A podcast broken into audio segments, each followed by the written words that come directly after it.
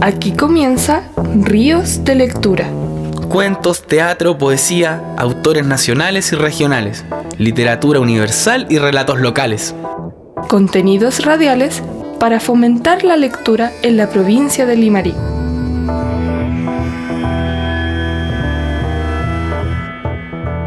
Lecturas y punto. Bibliotecas, lectoras y lectores de la provincia. Eh, buenos días, mi nombre es Glenda Aguilera, soy la presidenta de la Red eh, Comunal de Bibliotecas CRA de Montepatria. ¿En qué consiste una biblioteca CRA? Eh, primero, ahora son CRA, son Centros de Recursos del Aprendizaje, que es donde están todos los recursos didácticos, bibliográficos, audiovisuales, es un centro de todo. ¿Cuál es la utilidad dentro de la escuela? Ser apoyo al trabajo pedagógico de los docentes y de los estudiantes, de los apoderados. ¿Cómo es más o menos un día en una CRA? Uy, muchas cosas. Lleno de niños. espérese, espérese. Es que hay tantas cosas que decir ahí, es mucho, es muy grande esa pregunta. A ver, un día en el CRA, un día se llega temprano, los profesores empiezan a pedir el material, en el recreo los estudiantes se van al CRA a jugar con material, eh, juegos de mesa, eh, en la tarde se asiste a comunidades de aprendizaje, se atiende apoderado con habilidades de información.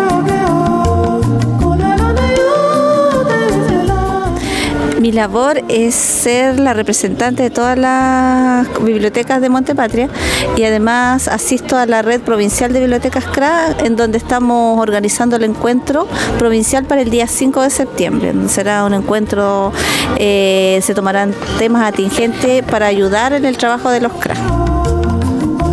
¿Cuál es el libro favorito de los chicos de su escuela? Ay, buscando a Wally, las revistas, las publicaciones periódicas eh, de los cómics, los coné.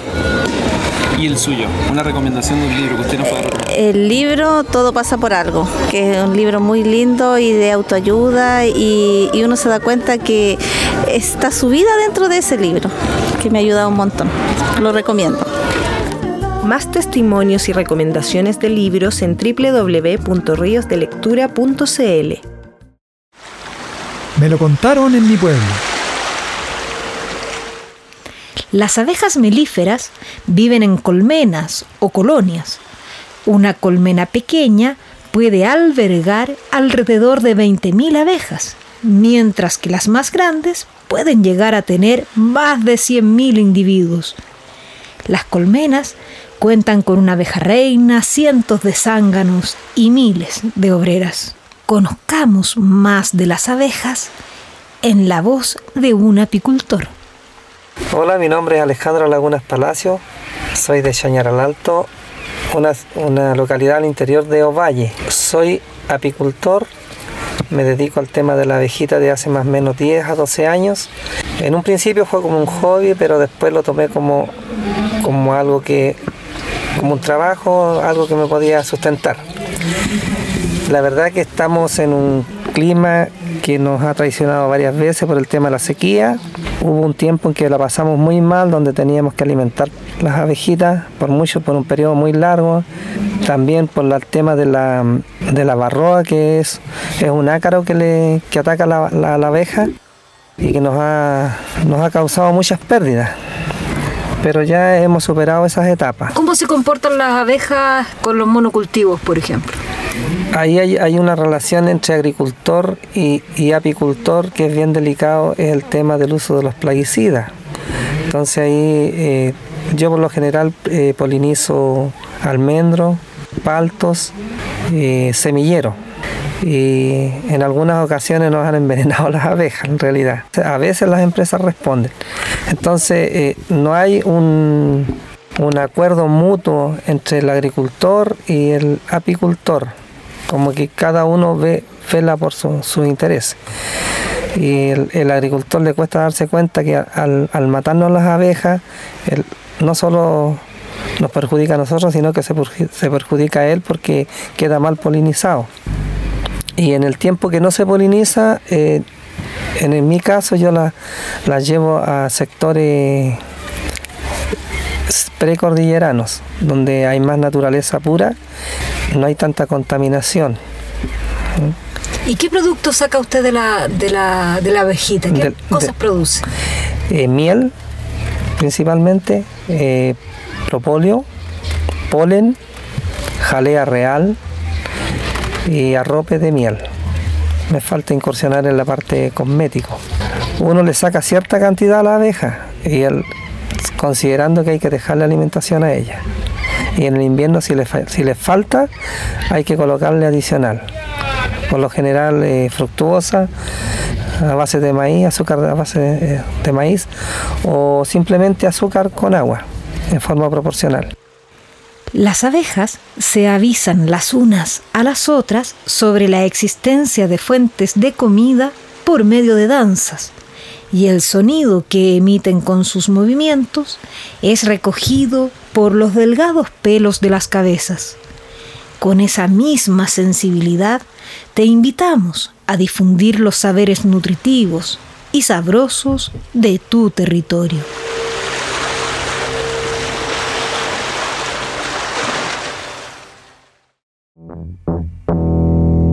Estás escuchando Ríos de Lectura.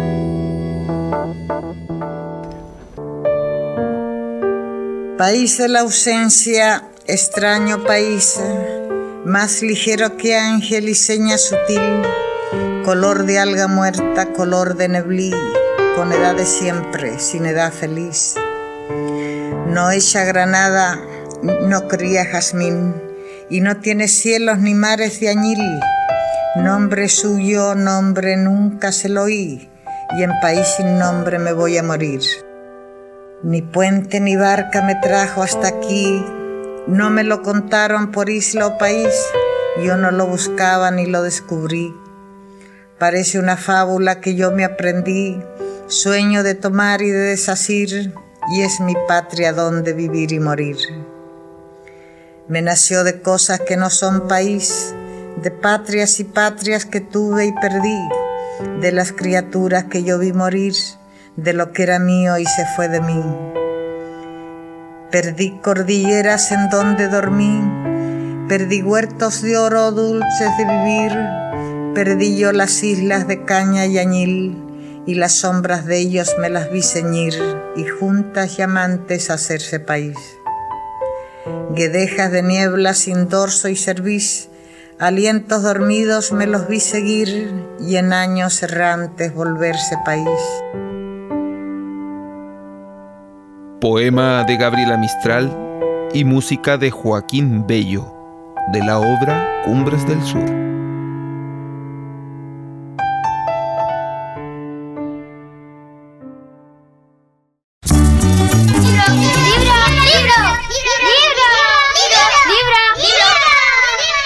Libro por mí y por todos mis compañeros. Queridos niños y niñas de la casa, hoy, en Libro por mí, les presentamos al grupo de música infantil argentino Carachumba y de su álbum Chumban los Parches, el entretenido cuento de la cabra cabratis.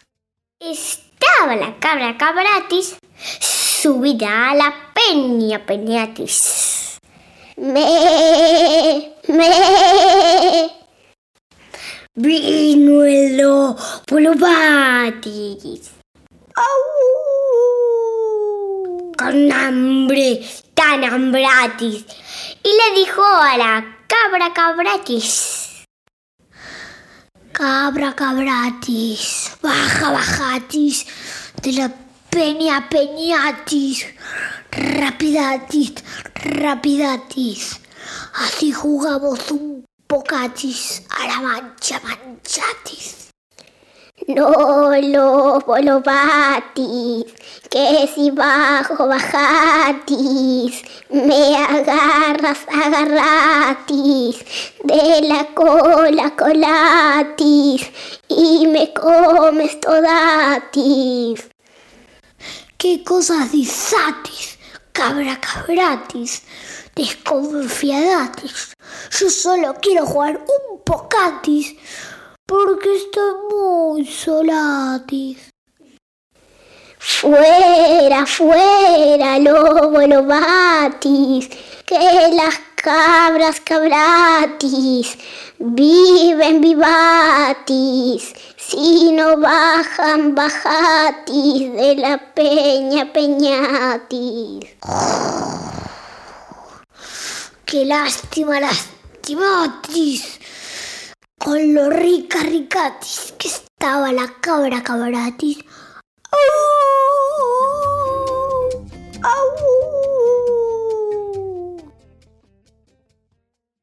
¿Cuál es el santo de los vampiros y los chupacabras? No sé. Sanguijuela. Era una casa tan grande, tan grande, pero tan grande que la familia tardaba varios días en reunirse. Era un pueblo tan pobre, tan pobre, pero tan pobre que salía el arco iris en blanco y negro.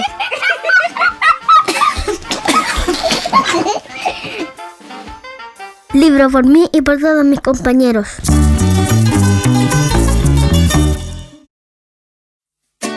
En la punta de los dedos, la identidad de un país en sus poetas. En 1893 nació en Santiago Vicente García Huidobro, en el seno de una familia aristocrática. Su educación literaria se inició sobre todo al calor de las tertulias que organizaba su mamá, también poeta, María Luisa Fernández Bascuñán, con quien publicó en 1912 su primera revista, Musa Joven. Su mamá lo apoyó intelectual y económicamente a lo largo de toda su vida. Su obra literaria la firmó como Vicente Huidobro y se la conoce por su vocación al juego, el rupturismo, la elegancia, el humanismo y la profunda originalidad. Fundó el creacionismo, movimiento literario de vanguardia que exaltaba la poderosa capacidad de crear y de subvertir los límites del ser humano. De su primer libro, Ecos del Alma, te invitamos a escuchar el poema El Payador, del músico y también payador Eduardo Peralta. El sol en el ocaso descendía y el campo se poblaba de rumores, de esos rumores de la tarde fría tan llenos de tristezas y dolores. Una nueva canción, payador mío, le dijo la morocha encantadora, una canción de amor que tengo frío, entona con tu voz de ave que llora. No cantaré el amor, muero de pena, respondió el payador. Cantaré una canción dulce y serena como un débil rumor. Y empezó el payador de faz sombría un canto de intensa melodía. Soy un pájaro sin nido, soy un pájaro sin nido, un pobre pájaro errante, que en una rama distante exhala un triste gemido. En la espesura escondido paso las horas trinando y entre mis himnos llorando por un secreto dolor. Yo no soy un payador, soy un ser que vive amando. Soy una flor desprendida que arrebata el huracán, mariposa que en su afán volando pasa la vida, sombra de un alma perdida por las montañas yo vago y me detengo en el lago donde una naya de hermosa con un arpa misteriosa me enseña un canto muy vago. Soy el rayo de una estrella, soy el rayo de una estrella que parpadea de amor, soy el trémulo fulgor con que en el aire destella una tímida centella que se pierde en la espesura. Soy el dios de la amargura, soy el tumbo que en las olas, con las tormentas a solas, va del mar en la negrura. No dijo más el pobre payador las lágrimas corrieron por sus ojos y de sus labios rojos como un dulce rumor brotó un gemido largo de dolor. Tras de la sierra apareció la luna, el rudo vendaval sopló rizando las ondas al pasar por la laguna, cual si fuera gimiendo y suspirando. Y al pálido fulgor que el astro de la noche derramaba, vióse en la pampa muerto al payador. Bajo un ombú tendido se encontraba, y junto a él su morocha sollozaba. Vicente Huidobro murió en Cartagena en 1948 y en su lápida se lee, Abrid esta tumba. Al fondo se ve el mar.